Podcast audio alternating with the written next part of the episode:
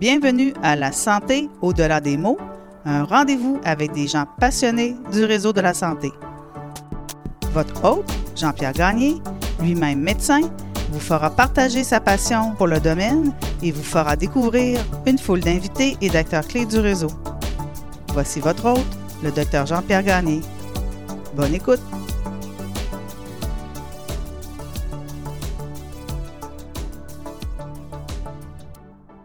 Je reçois cette semaine Dr Julie Allette qui enseigne et pratique la chirurgie hépatobiliaire, pancréatique et oncologique à l'hôpital Sunnybrook de Toronto.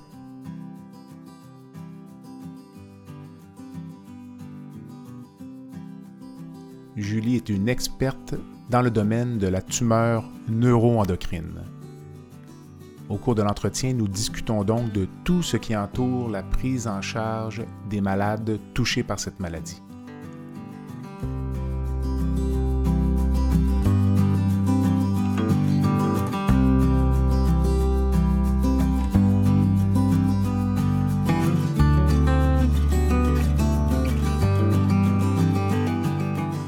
Tiens cependant à souligner que cet entretien ne remplace en aucun cas la rencontre avec votre médecin.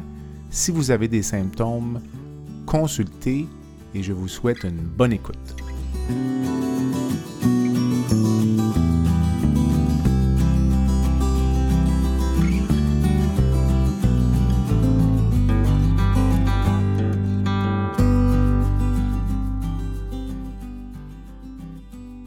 Julie, bonjour. Bonjour. Merci d'accepter l'invitation au balado La santé au-delà des mots. Tu avais été une des premières invitées lorsque j'ai lancé le projet en 2021.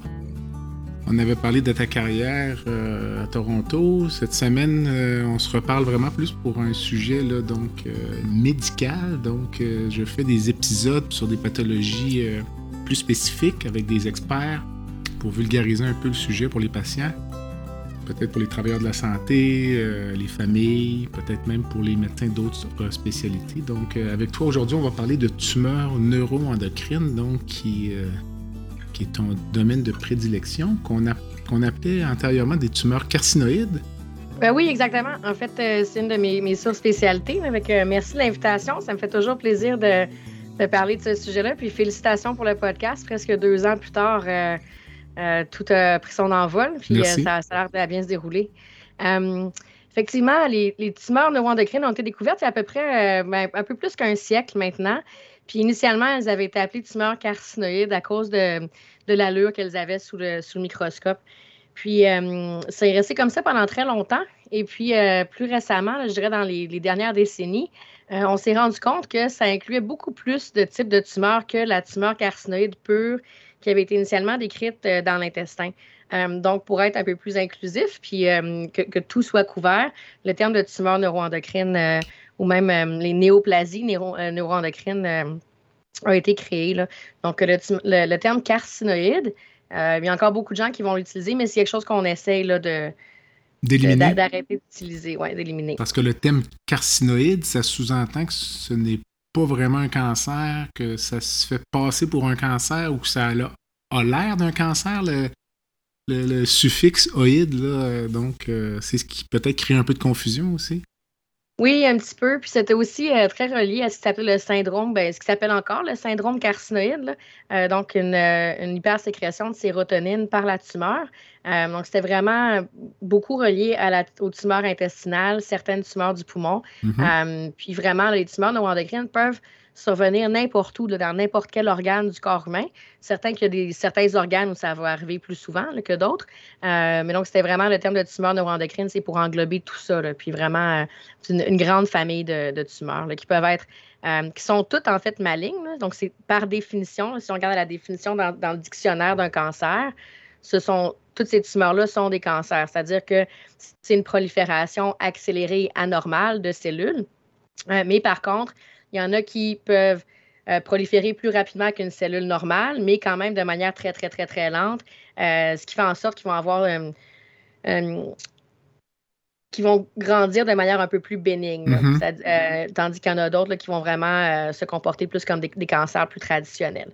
mais par définition, c'est ce que j'explique aux patients quand je leur parle de leur diagnostic, la définition du dictionnaire, c'est un cancer. Maintenant, parmi tous les cancers, il y en a qui sont très, très, très lents euh, de croissance et puis euh, qui ont des excellents pronostics. Et puis, il y en a qui sont, euh, qui sont plus dangereux et plus agressifs, évidemment. Comment vas-tu? je te consulte. Moi, on m'a dit que j'avais une tumeur neuroendocrine. on va rentrer peut-être dans les détails selon les organes plus tard, mais comment tu vas m'expliquer ça? Là, donc, que j'ai une tumeur neuroendocrine, les gens connaissent bien le cancer du côlon, le cancer du sein. Là, on tombe dans une pathologie qui est plus rare. Là. Comment t'assures-tu que le patient sorte et comprenne sa pathologie? Oui, mais ça dépend un peu c'est quel type de tumeur neuroendocrine, parce qu'il y en a qui sont très, très, très bénignes puis qu'on ne va même pas traiter. Euh, quand ce sont celles qui vont requérir un traitement, en général, ce que je leur dis aux patients, c'est euh, donc vous avez un diagnostic de tumeur neuroendocrine. Euh, par définition, c'est un cancer. Donc, si vous regardez dans le dictionnaire, vous avez un cancer prolifération anormale euh, de, cellules. Euh, par contre, c'est un cancer qui est différent du cancer dont vous entendez parler le plus souvent euh, de deux manières. La première, c'est que c'est quelque chose qui grandit de manière très, très lente. Donc, ça fait probablement 10 à 15 ans pour que la, tumeur soit rendue où elle est aujourd'hui. Et deuxièmement, c'est une tumeur qui parfois peut sécréter des hormones qui peut vous rendre malade. Donc, c'est ça qui est très différent des autres types de cancers. Et la majorité des patients avec ce type de cancer vont vivre pendant des années avec leur cancer, ce qui fait que le traitement est un peu différent des, autres types de cancers dont vous avez pu entendre parler. Et j'explique aussi que c'est un cancer qui est peu connu euh, et qui est plutôt rare. Euh, donc, c'est important euh, d'aller chercher l'information pour, pour s'éduquer là où l'information va être valide et révisée. Parce qu'on peut voir toutes sortes de choses en ligne ou ailleurs, puis ce n'est pas nécessairement la vérité. Est-ce qu'il y a des sources euh, sur le net euh, qu'on peut donner aux patients qu'on pourrait fournir peut-être euh, dans les notes de balado? Oui, on pourrait dans les notes de balado. En fait, la, hum, donc, la Société canadienne de tumeurs neuroendocrines ou CINET, qui est une, une organisation qui par les patients pour les patients. Mm-hmm. collabore aussi beaucoup avec des experts médicaux en tumeurs neuroendocrines. Hum, l'autre ressource à laquelle j'affaire mes patients beaucoup aussi, c'est la euh, Carcinoid Cancer Foundation aux États-Unis. Et puis finalement, il y a un blog euh, qui est par un, patient euh, britannique, donc qui a une tumeur neuroendocrine, qui est traité depuis des années pour une tumeur neuroendocrine qui s'appelle Ronnie Allen, qui, je pense que c'est parmi la meilleure vulgarisation de sujets très complexes en tumeur neuroendocrine que j'ai vu. Et c'est une ressource fantastique pour les patients. Puis nous, on, a tendance à, à, donner ça au diagnostic. comme ça, les gens peuvent aller dans des sources qui sont vérifiable. Euh, parce que quelques années, on avait fait euh, le tour de ce qu'on peut trouver sur Internet avec mon équipe de recherche. Euh, puis on avait regardé les 10 à 15 sites que Google, Yahoo vont trouver quand on fait une recherche sur les tumeurs neuroendocrines. Mm-hmm. puis parmi ces sites-là, après ça, on a utilisé des échelles validées pour savoir s'il y avait suffisamment d'informations, si c'était de la bonne information, c'était bien vulgarisé, etc. Puis, euh, comme on pouvait s'y attendre, la majorité de ces sites Internet-là euh, sont peu valides, l'information n'est pas nécessairement celle que les patients recherchent. Donc, il faut faire très attention. Puis, après avoir fait ce travail-là, maintenant, on a monté une liste de, de ressources qu'on peut donner aux patients moment du diagnostic. Si on parlait de l'incidence des tumeurs neuroendocrines par rapport, encore une fois, on parlait des cancers les plus fréquents dans la population, par rapport sein, poumon, colon, prostate, qui sont les cancers euh, qui euh, occupent souvent le, haut du pavé au niveau des médias, puis au niveau de... Oui, mais en fait, c'est donc c'est une tumeur qui est, euh, qu'on dit en général rare. Mm-hmm. Moi, j'aime mieux le, le, terme peu commune. et la raison, c'est parce que même si l'incidence est beaucoup plus faible que les cancers que, tu as nommés, mm. dans les, les, deux dernières décennies, il y a une augmentation de l'incidence. C'est-à-dire que l'incidence euh, a augmenté à peu près par cinq fois euh, dans les dernières décennies. Une des raisons, c'est parce qu'on détecte ces tumeurs-là beaucoup plus souvent maintenant. Euh, l'autre chose qui est importante, c'est que la majorité des, patients vont vivre longtemps avec de la tumeur active, c'est-à-dire avec un cancer qui est encore dans leur corps. donc, même si à chaque, si on prend une année, il y a évidemment moins de tumeurs neuroendocrines qui sont diagnostiquées que de cancer du sein ou cancer de l'estomac ou cancer du côlon.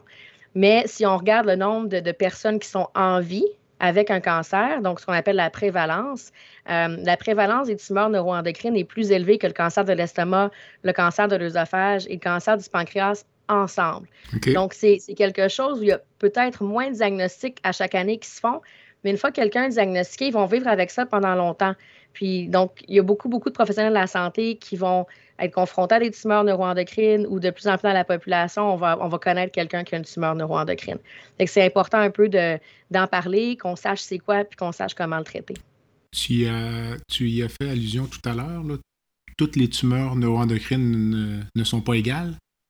Est-ce qu'on peut un peu classifier pour les patients de, l'organe peut-être le, le moins agressif, entre guillemets, donc euh, au plus agressif? Est-ce qu'on est capable de classifier de cette façon-là?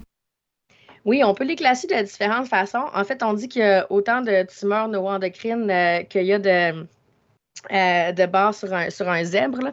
le zèbre, c'est le symbole de la tumeur neuroendocrine parce que il y a, quelque chose qu'on dit souvent en médecine, c'est que si on entend galoper dans le Vieux-Québec, euh, ça, a plus de chances d'être des chevaux que des zèbres. Euh, c'est-à-dire que les choses communes sont, sont, fréquentes.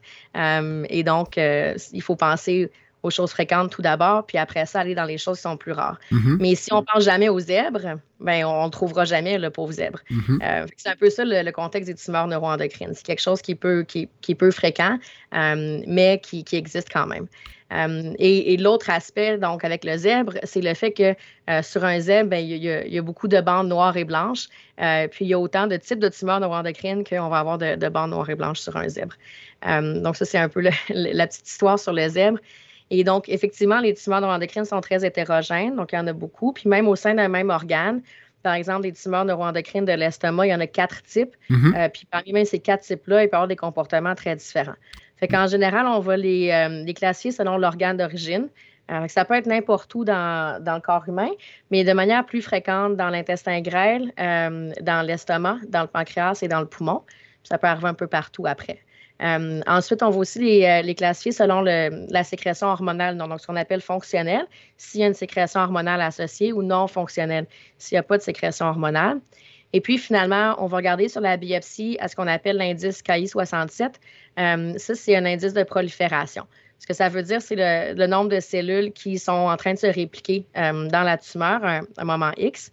Euh, donc, plus cet indice-là est élevé, ça va de 0 à 100 plus il y a de cellules qui se répliquent à ce moment-là, ce qui veut dire que c'est une tumeur qui est plus agressive, qui va, qui va croître plus rapidement. donc, c'est un peu comme ça qu'on va les classifier. Euh, puis au sein d'un même organe, c'est difficile de dire un organe qui a une meilleure euh, qui va avoir un meilleur comportement qu'un autre euh, ou un meilleur pronostic parce que, par exemple, les tumeurs neuroendocrines du rectum, lorsqu'elles sont très petites, en bas de 2 cm, on peut simplement les resséquer localement à travers le rectum même, sans, chirurgie par les dans la mm. Exactement, par les voies naturelles. Et puis, et c'est tout ce qu'on a besoin de faire. Après ça, on n'a plus besoin de, de monitoring, on n'a plus besoin de, tests, on n'a plus besoin de traitement. Alors que si c'est une lésion qui est de plus de 2 cm, ça, c'est des lésions qui deviennent beaucoup plus dangereuses à ce moment-là et celle-là requiert des, euh, des, chirurgies euh, oncologiques formelles, donc euh, avec une incision sur l'abdomen puis d'enlever le rectum au complet. Mm-hmm. donc, même au sein d'un même organe, il peut y avoir beaucoup de, de variations au niveau du comportement de ces tumeurs-là. C'est ça qui les rend très intéressantes. Effectivement. Si on aime les zèbres, évidemment. Oui, mais c'est un, très bel animal. Hein. Tout à fait. Alors moi, si je te consulte pour une tumeur neuroendocrine, quand je sors de ma consultation, les renseignements que je devrais avoir en main, évidemment, c'est l'organe touché. Tu m'as parlé du KI67. Quelles autres données importantes devraient m'être fournies donc, euh, par le clinicien? L'organe touché, le KI67, qui va vous donner le, grade, mm-hmm. en fait, euh, de la tumeur. Euh, un, deux ou trois. Ensuite, euh, la différenciation, si c'est bien ou pas vraiment différencié. Et puis, euh, s'il y a une sécrétion hormonale associée. Et finalement, s'il y a des métastases. C'est-à-dire, est-ce que la, tumeur est limitée à l'organe, d'où est l'origine, ou est-ce qu'il y a de la tumeur qui, s'est disséminée dans, d'autres organes? Est-ce que mon médecin devrait rechercher la sécrétion hormonale tout le temps ou seulement si j'ai des symptômes? Oui, mais ça dépend de, de l'organe. Encore, ça dépend de la tumeur. Mm. Euh, celles qui sont les plus fréquentes, c'est les tumeurs intestinales. Pour celles-là, en général, on va, on va le dépister de manière euh, de routine. Donc, euh, on fait ce qu'on appelle un test de 24 heures d'urine pour détecter ce qu'on appelle des 5-HIA, qui est en fait un, produit de la sérotonine. Donc, quand on produit de la sérotonine et le corps la décompose pour l'éliminer, ça va être éliminé sous forme de 5-HIA dans l'urine. c'est comme ça qu'on détecte la sécrétion de sérotonine. Parce que c'est très, très fréquent dans les tumeurs intestinales, on va le, faire de, manière routinière.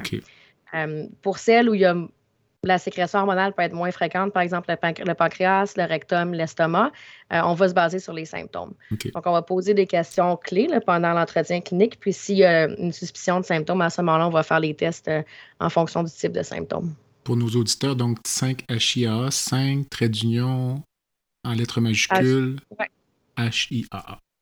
exact. Ça, se retrouve assez facilement.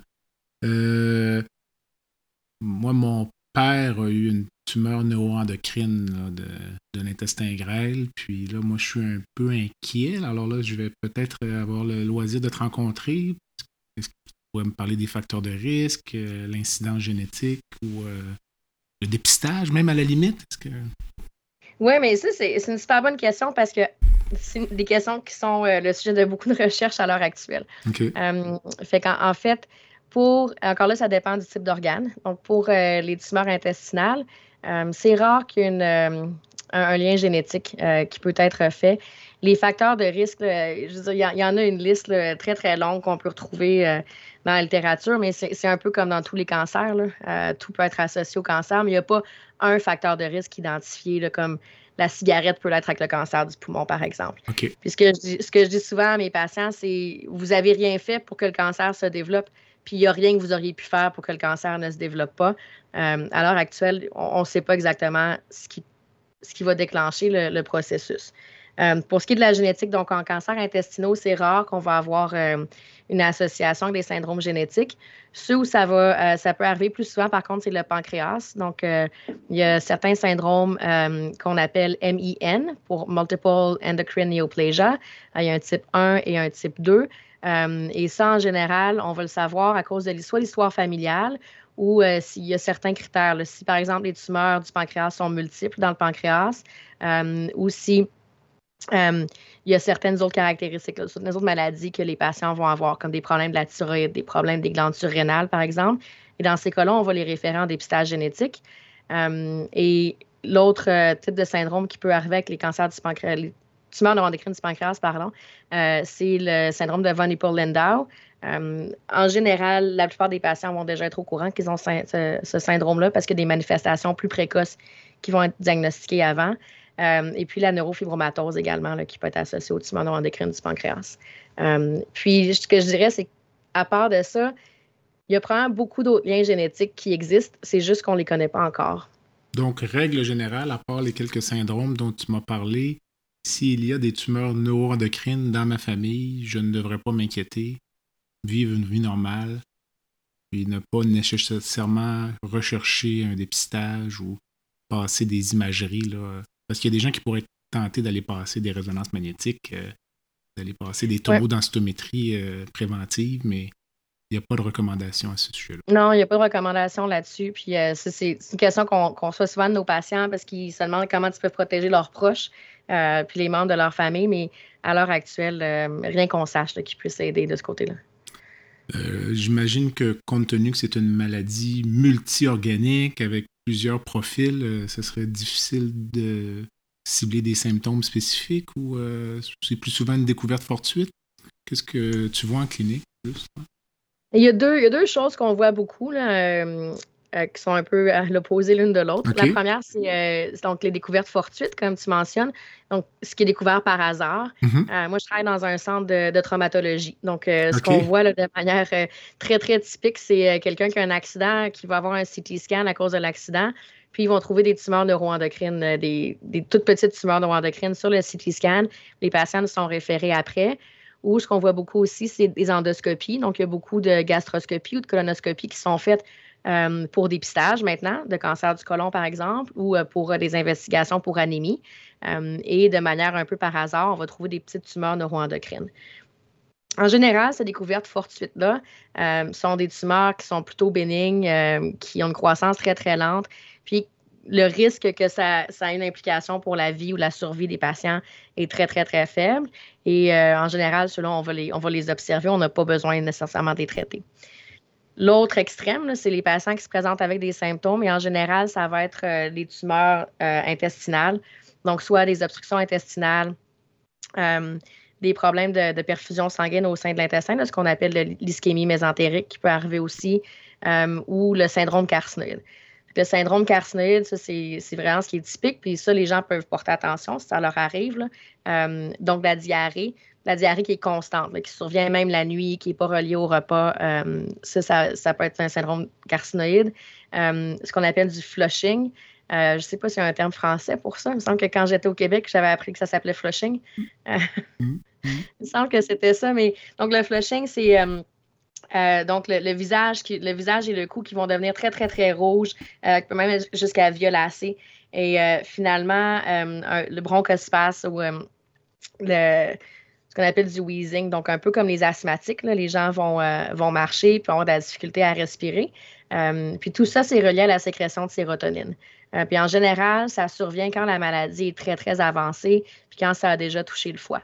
Donc, deux extrêmes, soit les découvertes complètement fortuites euh, où on n'a pas besoin de faire grand-chose, ou des, euh, des, présentations symptomatiques qui sont très, très avancées. En termes de bilan ou paraclinique, on a parlé tout à l'heure des dosages urinaires de 5 HIA. Si on parle un peu au niveau radiologique, quels sont les examens que je pourrais euh, à passer?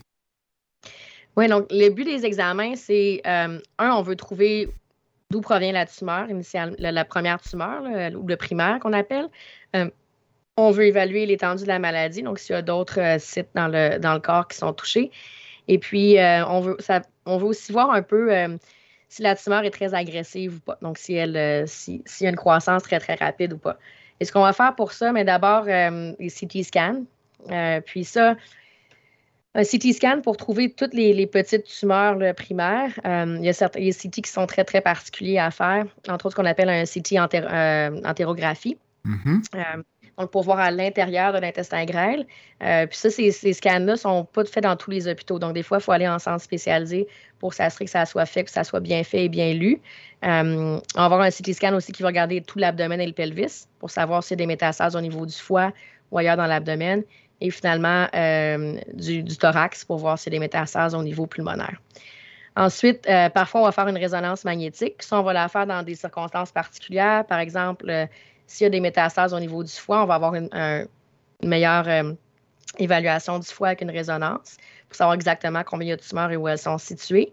on peut faire des résonances du pancréas parfois pour rechercher des tumeurs pancréatiques, par exemple. Euh, et finalement, l'autre test qui est fait de manière euh, de routine sur presque tous les patients, c'est euh, un PET scan et un PET scan avec ce qu'on appelle du gallium, qui, est l'agent qu'on va mettre en intraveineux pour trouver des tumeurs neuroendocrines. Avec un PET scan, c'est fait en médecine nucléaire. Donc, ce qui, se passe, c'est que le, gallium 68 est injecté en intraveineux. puis, ça, c'est un marqueur qui va aller s'accrocher sur les cellules de tumeurs neuroendocrines. Et après ça, sur l'imagerie, nous, on va voir que partout où il y a des tumeurs neuroendocrines, ça va, euh, ça va s'allumer. Donc, ça va. Euh, c'est très clair, ça, va mm-hmm. juste euh, être démontré sur, sur le PET scan, puis on va pouvoir voir partout où il y a des lésions. Ça, ça nous permet parfois, un, de définir où est-ce qu'il y a des métastases qu'on aurait manqué sur le CT scan seulement, par exemple. Et puis, deuxièmement, le niveau de, brillance, c'est-à-dire plus que la lésion est avide, plus que ça va être brillant sur le, PET scan, euh, mieux la tumeur va se comporter. Si, euh, si ça s'allume juste un tout petit peu, puis euh, on n'est pas trop certain, ça en général, c'est pas très bon. Ça veut dire que la tumeur capte moins le, traceur et donc va avoir un, moins bon comportement. Donc, ça me donne aussi une information au niveau de la biologie de la tumeur. En général, ça va être ça. Puis après, ben, comme on a parlé avant, le, les tests euh, urinaires ou des tests sanguins pour euh, la sécrétion hormonale. On va prendre une courte pause et on va revenir pour parler du traitement chirurgical. Le podcast La santé au-delà des mots est une présentation du groupe conseil Beauchamp, Beaulieu, Dessureau, Toupin de la financière Banque nationale Gestion de patrimoine. Comme nous croyons que la santé financière fait partie de la santé globale, nous sommes heureux de nous joindre au docteur Jean-Pierre Gagné pour vous souhaiter une bonne saison de la santé au-delà des mots. Tu veux lancer ton propre podcast, mais tu ne sais pas comment t'y prendre? Pas de problème. Mouton Marketing peut t'accompagner de la conception au lancement. Envoie ton idée de podcast à bonjour à commercial Bonjour à commercial g l'univers du podcast t'attend.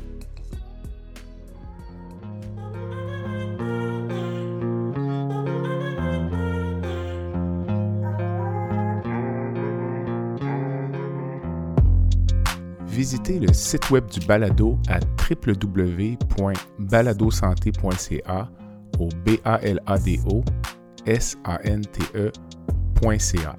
Visitez également notre page Facebook, envoyez-moi des commentaires, des suggestions d'invités et abonnez-vous au balado sur la plateforme de votre choix.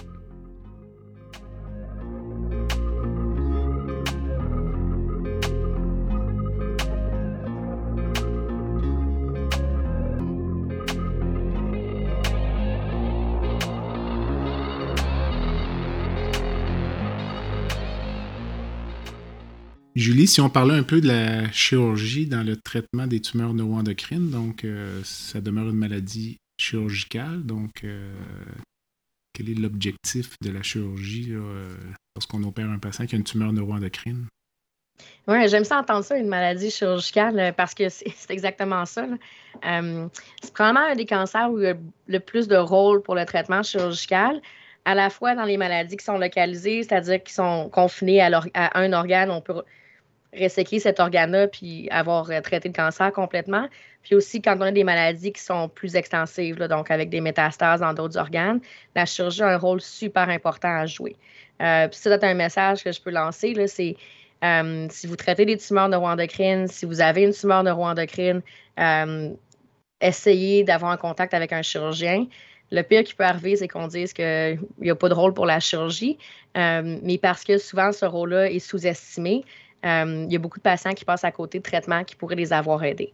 Euh, puis les objectifs de la chirurgie en tumeur neuroendocrine, euh, c'est un peu différent dans d'autres cancers. Si on a un cancer du pancréas, par exemple, le rôle de la chirurgie, ça va être ce qu'on appelle la visée curative, donc de retirer le cancer complètement pour arriver à le guérir, entre guillemets. Euh, puis à ce qui est plus du cancer détectable. Mm-hmm. En tumeur neuroendocrine, souvent, ce n'est pas possible de faire ça parce que la majorité des, patients nous arrivent avec la maladie métastatique, donc euh, qui, est rendue dans plusieurs organes à la fois. Euh, puis même, c'est rare qu'on est capable d'enlever toute la maladie. Mais quand même, enlever 70-90% de la maladie peut avoir un bénéfice sur la survie des patients, mais aussi la qualité de vie, puis la capacité à avoir d'autres traitements dans le futur moi, ce que j'explique la, la plupart du temps aux patients, c'est n'est pas une maladie, on ne sera pas capable de vous guérir. On n'enlèvera jamais la tumeur neuroendocrine au complet. Mais euh, le but, euh, c'est traiter ça un peu comme une maladie chronique. Donc, les gens qui ont euh, le diabète, par exemple, ils vont toujours avoir le diabète, mais ils vont être traités avec de l'insuline, puis on peut contrôler. Même chose en tumeur neuroendocrine métastatique, on veut garder un contrôle sur la maladie, contrôler le volume de tumeur, combien de tumeurs on voit, contrôler la quantité d'hormones qui est sécrétée par la tumeur, puis après ça, bien, prévenir les complications comme des blocages intestinaux ou des segments digestifs, par exemple. la, la, chirurgie a un rôle pour tout ça. Euh, pour les, les, lésions primaires, par exemple dans le pancréas, euh, dans le rectum ou dans l'intestin, on peut enlever la lésion elle-même. Euh, donc, juste resséquer cet organe-là.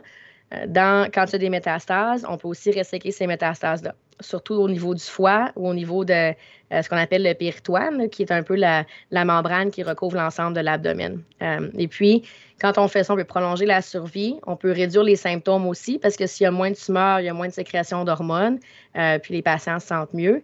Puis, on peut prévenir les complications parce que les, les tumeurs sont physiquement retirées, donc il y a moins de chances de complications dans le futur. Ça, c'est super important parce que là où on voit les, les malades qui, ont le plus de problèmes, c'est quand ils ne sont pas opérés de manière précoce. Puis après ça, ben, on se ramasse des années plus tard avec la maladie qu'on n'est plus capable d'opérer. Puis ils ont des blocages intestinaux à répétition. Ils sont plus capables de manger. Euh, c'est franchement pas une vie à avoir. Mm-hmm. Euh, fait que si on est capable d'être agressif de manière précoce puis de prévenir ces, présentations-là, ben, la chirurgie, à mon sens, est très, très importante. Autre chose que la chirurgie fait aussi, c'est ce qu'on appelle euh, ça, remet un peu les, euh, pendules à zéro. C'est-à-dire qu'on retourne dans le temps. On enlève beaucoup de tumeurs, on, ramène les hormones, la sécrétion hormonale à un, taux plus bas. Euh, puis, ben, on, retourne dans le temps. On est capable de traiter à partir de là. Puis, ça veut dire que pendant plus longtemps, on va pouvoir avoir d'autres traitements. Euh, des traitements médicaux qu'on a fonctionne mieux quand il y a moins de tumeurs à traiter. Mm-hmm. donc, par exemple, le traitement médical va peut-être durer plus longtemps parce qu'on a enlevé de la tumeur puis il y en a moins à traiter, ou ça va prendre quelques années euh, avant d'avoir besoin d'une deuxième ligne de traitement médical. Ça, c'est important parce qu'on on parle de patients qui vont vivre le 10 à 15 ans avec leur tumeur. Donc, il faut qu'on s'assure qu'on a des traitements pour faire ces 10 à 15 années-là avec eux. La chirurgie a un rôle important à jouer pour euh, sauvegarder ces traitements-là pour plus tard. Pour bien comprendre, pour les auditeurs, quand tu disais je ne serais pas capable de resséquer toute la maladie, ça, chez les patients qui ont une maladie étendue métastatique. Oui, mais les patients qui ont une maladie localisée, tu es quand même capable, généralement, d'exciser la maladie ou, oui, donc quand c'est localisé, on peut enlever la, maladie primaire euh, la plupart du temps. Euh, ce qu'il faut savoir, c'est que même quand on enlève la maladie primaire, il y a quand même un risque de récidive qui est assez élevé. Là. Mm-hmm. Euh, fait qu'on peut suivre ces patients-là jusqu'à 10 ans après.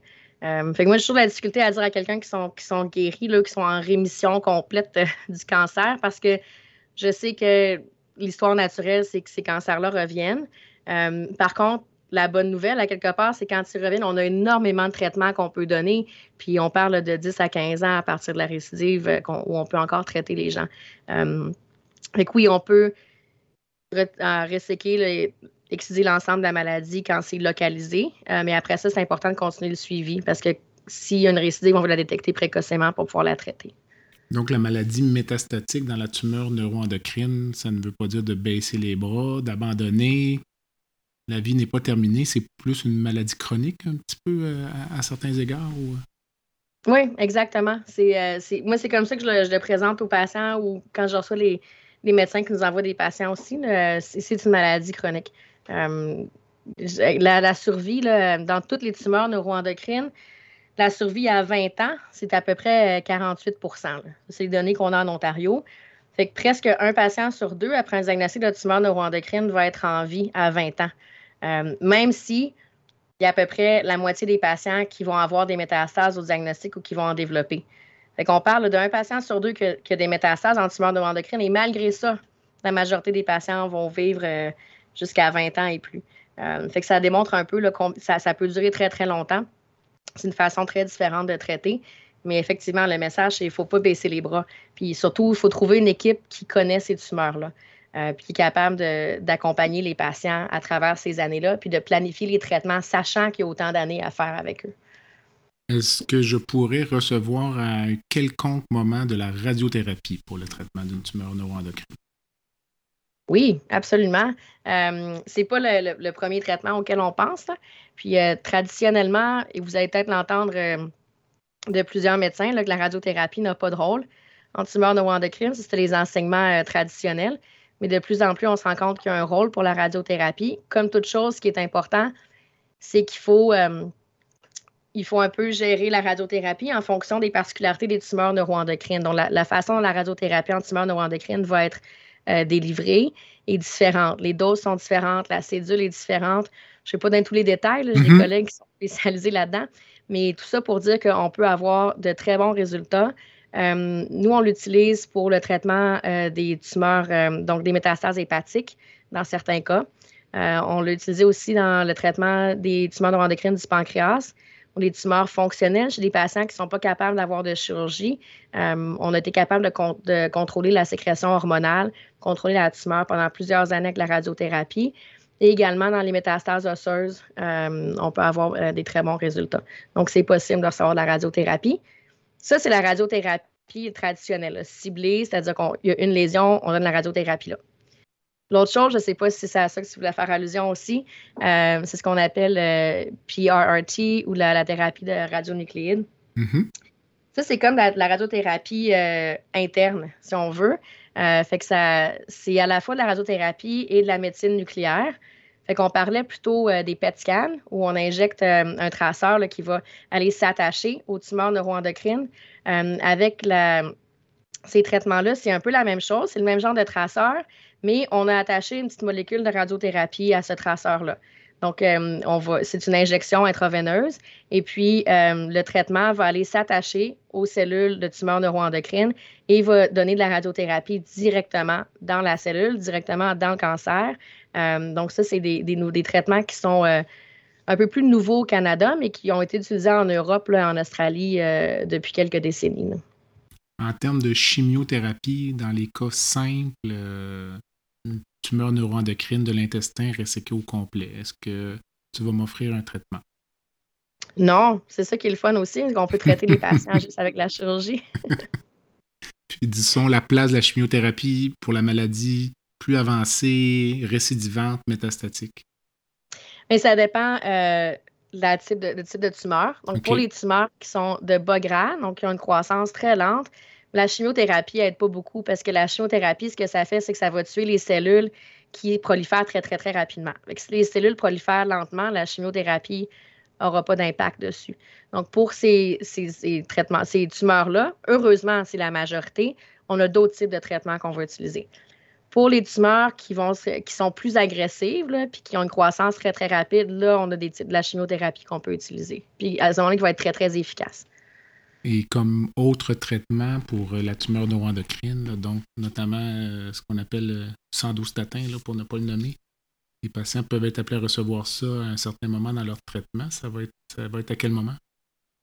Oui, c'est en fait, euh, la plupart des patients vont en avoir à un moment donné dans leur traitement. C'est souvent euh, ce qu'on donne euh, au tout début, donc en première ligne. souvent aussi en combinaison avec la chirurgie ou en combinaison avec d'autres traitements. Moi, ce que j'explique aux patients, c'est que dans la majorité des cas, c'est donc pour la maladie métastatique, donc en disséminée. Puis, ça va être la base de leur traitement. Et à cette base-là, on va ajouter d'autres modalités comme la chirurgie ou les traitements de radiologie, etc. Ce que ça fait, euh, donc, c'est les analogues de la somatostatine. Et ces, médicaments-là, ce qu'ils font, c'est qu'ils mettent la, cellule en dormance. Donc, ça ne va pas euh, réduire la taille des tumeurs, euh, ça ne va pas les faire fondre ou les faire disparaître, mais ça va les endormir, puis ça va. donc, ça, faire en sorte que la tumeur va rester sale pendant plus longtemps. Euh, l'autre avantage aussi, c'est que ça réduit la sécrétion hormonale, donc ça peut aussi avoir un effet sur les symptômes et la qualité de vie. Ce qu'on sait de la plupart des études, c'est que les patients qui reçoivent ces injections-là versus ceux qui ont reçu une injection de, placebo, euh, ça va prendre plus de temps avant que leur tumeur commence à progresser. Euh, donc, on, donne à la majorité des, gens. la plupart vont le recevoir pendant des années. Moi, j'ai des patients, ça fait 7 à 8 ans qui sont sur ces, ces médicaments-là, que leur tumeur est stable. Euh, c'est une injection que les gens vont recevoir une fois par mois, euh, donc aux 28 jours, euh, qui va être soit en profondeur dans la peau, parfois en intramusculaire. Et puis, les, compagnies qui font ces, médicaments-là ont des programmes avec des infirmières qui peuvent aller chez les patients pour administrer la médication à tous les mois. Donc, c'est fait pour être facile pour les patients. Est-ce qu'il y a des nouveautés? Est-ce qu'il y a des choses dont tu entends parler, peut-être qui s'en viennent au cours des prochaines années pour les patients qui ont des maladies euh, métastatiques notamment? Oui, il y a beaucoup de choses. Euh, il, y a beaucoup qui s'est fait dans, je dirais, les, les, 10-20 dernières années. Ça a explosé, les, options thérapeutiques tumeur neuroendocrine. Euh, ça va encore exploser plus, je dirais, dans, dans les 10 à 20 prochaines années. les choses qu'on voit à l'heure actuelle, c'est les les traitements de médecine nucléaire. Donc, euh, selon je parlais le PRT, il y a un agent qui est autorisé au Canada, aux États-Unis à l'heure actuelle qui s'appelle le. Euh, mais il y a d'autres agents qui sont testés présentement. Euh, entre autres, il y a des traitements avec ce qu'on appelle des, des, alpha emitters. Donc, c'est des particules alpha qui sont un peu différentes, qui ont potentiellement qui ont plus de réponses, mais ça, c'est encore des phases préliminaires d'études qui sont, qui sont faites. il y a beaucoup de recherches qui se fait en immunothérapie également. Euh, malheureusement, euh, les tumeurs neuroendocrines jusqu'à présent n'ont pas démontré beaucoup de réponses à l'immunothérapie. C'est un peu différent de ce qu'on a vu en cancer du rectum, en cancer euh, du poumon ou en mélanome, par exemple. Mm-hmm. Mais on se rend compte que quand on combine les différents types d'immunothérapie, on serait peut-être capable d'avoir plus de réponses. Donc, il y a beaucoup de travail qui se fait de ce côté-là. Je pense que c'est ça qu'on va voir dans les prochaines années, les traitements de médecine nucléaire puis l'immunothérapie éventuellement un message qui est quand même porteur d'espoir parce que euh, on dit si vous avez une tumeur neuroendocrine qui est métastatique, vous avez un pronostic vital qui peut peut-être atteindre 20 ans, ce qui fait qu'on a beaucoup de temps pour voir l'apparition de nouveaux traitements. Donc, euh, Absolument. Euh, le suivi de 10 ans, ça consiste en quoi essentiellement pour le patient en termes de fréquence de visite, imagerie, prise de sang, on a parlé tout à l'heure de dosage urinaire. Est-ce qu'on inclut ça dans le suivi? Donc? Oui, mais en fait, le suivi est un peu euh, dépendant du type de tumeur, encore une fois. Mm-hmm. en général, les principes, c'est que c'est des tumeurs qui ont tendance à récidiver, mais lorsqu'elles récidivent, ça va prendre plus longtemps. Encore une fois, parce que c'est des tumeurs qui ont une croissance lente. Donc, on n'a pas besoin de faire un suivi très, très serré dans, le temps, mais il faut que ça s'étende sur très longtemps. Donc, euh, la, plupart des recommandations, moi, je suis les recommandations de la Société de tumeurs neuroendocrines du Commonwealth, puis euh, nord-américaine également, qui sont sorties il y a quelques années. Euh, donc, on va faire des CT scans, des résonances magnétiques à tous les ans, dans certains cas à tous les deux ans. Ce sont des tumeurs qui sont, qui sont de très, très bons pronostics. puis ça, c'est la base. Donc, c'est vraiment de l'imagerie. Euh, si les patients ont des symptômes ou s'ils avaient des tumeurs fonctionnelles, à ce moment-là, on peut ajouter également soit un dosage urinaire des 5-HIA ou des prises de sang, dépendamment de ce que c'était. Moi, j'ai tendance à faire ça seulement s'il y a des, soit s'il y a des symptômes euh, qui, vont avoir un impact sur la vie des patients, ou si sur l'imagerie, on voit qu'il y a quelque chose qui se passe, qu'il y a des nouvelles lésions qui apparaissent. À ce moment-là, je vais refaire des dosages. Parce que ce qu'il faut réaliser, c'est que un dosage euh, de 24 heures des 5 HIA dans l'urine, ça veut dire que les patients se promènent avec, euh, avec une bouteille, puis qu'il faut qu'ils la remplissent euh, avec toute l'urine qui est produite dans une journée. Ce mm-hmm. c'est pas nécessairement facile à faire ou très agréable à faire, fait que j'essaie de, l'utiliser de manière judicieuse, seulement quand ça va faire un, ça va changer quelque chose sur le traitement. Et le TEP scan dont tu parlais au diagnostic, est-ce que tu l'utilises au suivi? Euh, non, on ne l'utilise pas pour le suivi actuellement. Euh, différentes raisons pour ça. La première, c'est qu'on n'a pas d'évidence scientifique qui disent que ça, va faire une, ça va changer quelque chose. Donc, on ne fait pas de mode de routine. Euh, l'autre chose, c'est dans beaucoup de centres au Canada, ça ne va pas être, être couvert. Donc, c'est couvert une fois au début au diagnostic. Puis les scans répétés ne sont pas nécessairement couverts. donc, on va avoir tendance à l'utiliser seulement si on trouve quelque chose pendant le, la, le monitoring, euh, puis qu'on n'est pas trop sûr de ce que c'est, puis que le PET scan pourrait nous aider à, élucider un peu ce qui se passe, mais on ne le fait pas de manière routinière. Et l'objectif du suivi radiologique, même si la maladie évolue lentement, je présume que c'est euh, dans le but peut-être de documenter la récidive le plus précocement possible, ce qui permet parfois d'intervenir euh, oui, c'est exactement ça. On, a beaucoup, beaucoup de traitements qui sont disponibles, puis on est capable de, traiter avec des très, très bons pronostics pour des années après que la récidive soit identifiée. Fait qu'on veut être sûr qu'on l'identifie de très, très tôt pour que les patients puissent bénéficier des traitements disponibles. Et on suit 10 ans. Mais ben, minimum 10 ans. Minimum, OK. C'est un peu. Euh, parce qu'en fait, ce qui arrive, c'est que on s'est rendu compte, on a regardé de tous les patients au Canada et en Ontario en particulier, euh, la récidive va augmenter, augmenter, augmenter de 0 à 10 ans. Après 10 ans, ça augmente encore un petit peu. C'est pas autant prononcé. Euh, c'est que la récidive n'est pas nulle, mais beaucoup plus faible. donc, ce que les recommandations disent, c'est après 10 ans, on peut considérer d'arrêter la surveillance, mais il faut en discuter avec les patients pour s'assurer que tout le monde est confortable avec la décision. OK, donc le patient qui serait un peu anxieux ou qui désire un suivi, on pourrait le prolonger, mais peut-être l'espacer encore. Oui, c'est ça. Ça, pourrait être raisonnable de, le prolonger. Il n'y a rien qui nous dit que qu'on doit cesser à 10 ans. Ce que je retiens, là, euh, c'est une tumeur vraiment différente des tumeurs traditionnelles. ça peut valoir la peine de l'opérer, même si on ne l'enlève pas au complet. On doit quand même s'attendre régulièrement à avoir une récidive, même si la maladie a été resséquée au complet au début. Puis même si la maladie devient métastatique, donc euh, il y aura toujours des traitements à offrir, puis un excellent pronostic. Je ne sais pas s'il y avait d'autres messages clés peut-être que tu pourrais euh, nous laisser.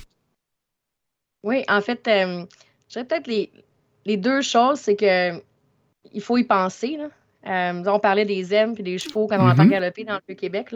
Des fois, il faut penser aux M parce que si on n'y pense pas, on ne trouvera pas. Euh, puis du côté des patients, je pense que le, ne faut pas sous-estimer le rôle que les, patients, les familles vont avoir euh, à être leur. À, chercher à avoir un diagnostic, chercher à avoir un traitement différent. Donc, si, vous avez, si vous pensez à une tumeur neuroendocrine, mais ça vaut la peine de, chercher l'information, chercher des gens qui connaissent ça ou des travailleurs de la santé qui connaissent les tumeurs neuroendocrines. Euh, je pense que le, pouvoir des patients est très, très important dans les maladies comme ça. Euh, puis l'autre chose, c'est, euh, tu, tu, parlais, c'est des tumeurs qui sont différentes. Je mm-hmm. pense que c'est important aussi d'aller chercher de l'expertise dans les équipes multidisciplinaire. Il n'y a pas un seul médecin qui peut traiter ça. On a besoin de chirurgiens, d'oncologues médicaux, de radio-oncologues, d'experts en médecine nucléaire, de pathologistes qui connaissent les tumeurs neuroendocrines. Puis ça, ben, il n'y en a pas partout dans le monde. Et souvent, ils vont dans des gros centres académiques. Puis c'est sûr que c'est pas toujours près des patients. Mhm. Mais ces centres-là, nous, on, le fait, peuvent travailler avec des, médecins ou des équipes qui sont plus proches, qui sont locales avec les patients. Euh, les deux peuvent se faire. Parce que je pense que c'est important d'avoir des fois un peu de, direction puis de leadership d'équipe spécialisée, même si les traitements puis le suivi au quotidien peut se faire euh, plus à proximité des patients dans, leur, dans leur ville dans leur village. Euh, comme ça, ça, permet de, jumeler les deux, l'expertise puis les soins à, proximité des patients. Excellent. Donc, Julie, je t'ai fait le tour. Donc, je te remercie. Puis, sûrement au plaisir de discuter d'un autre sujet prochainement. Oui, avec plaisir. Merci encore pour l'invitation. Merci.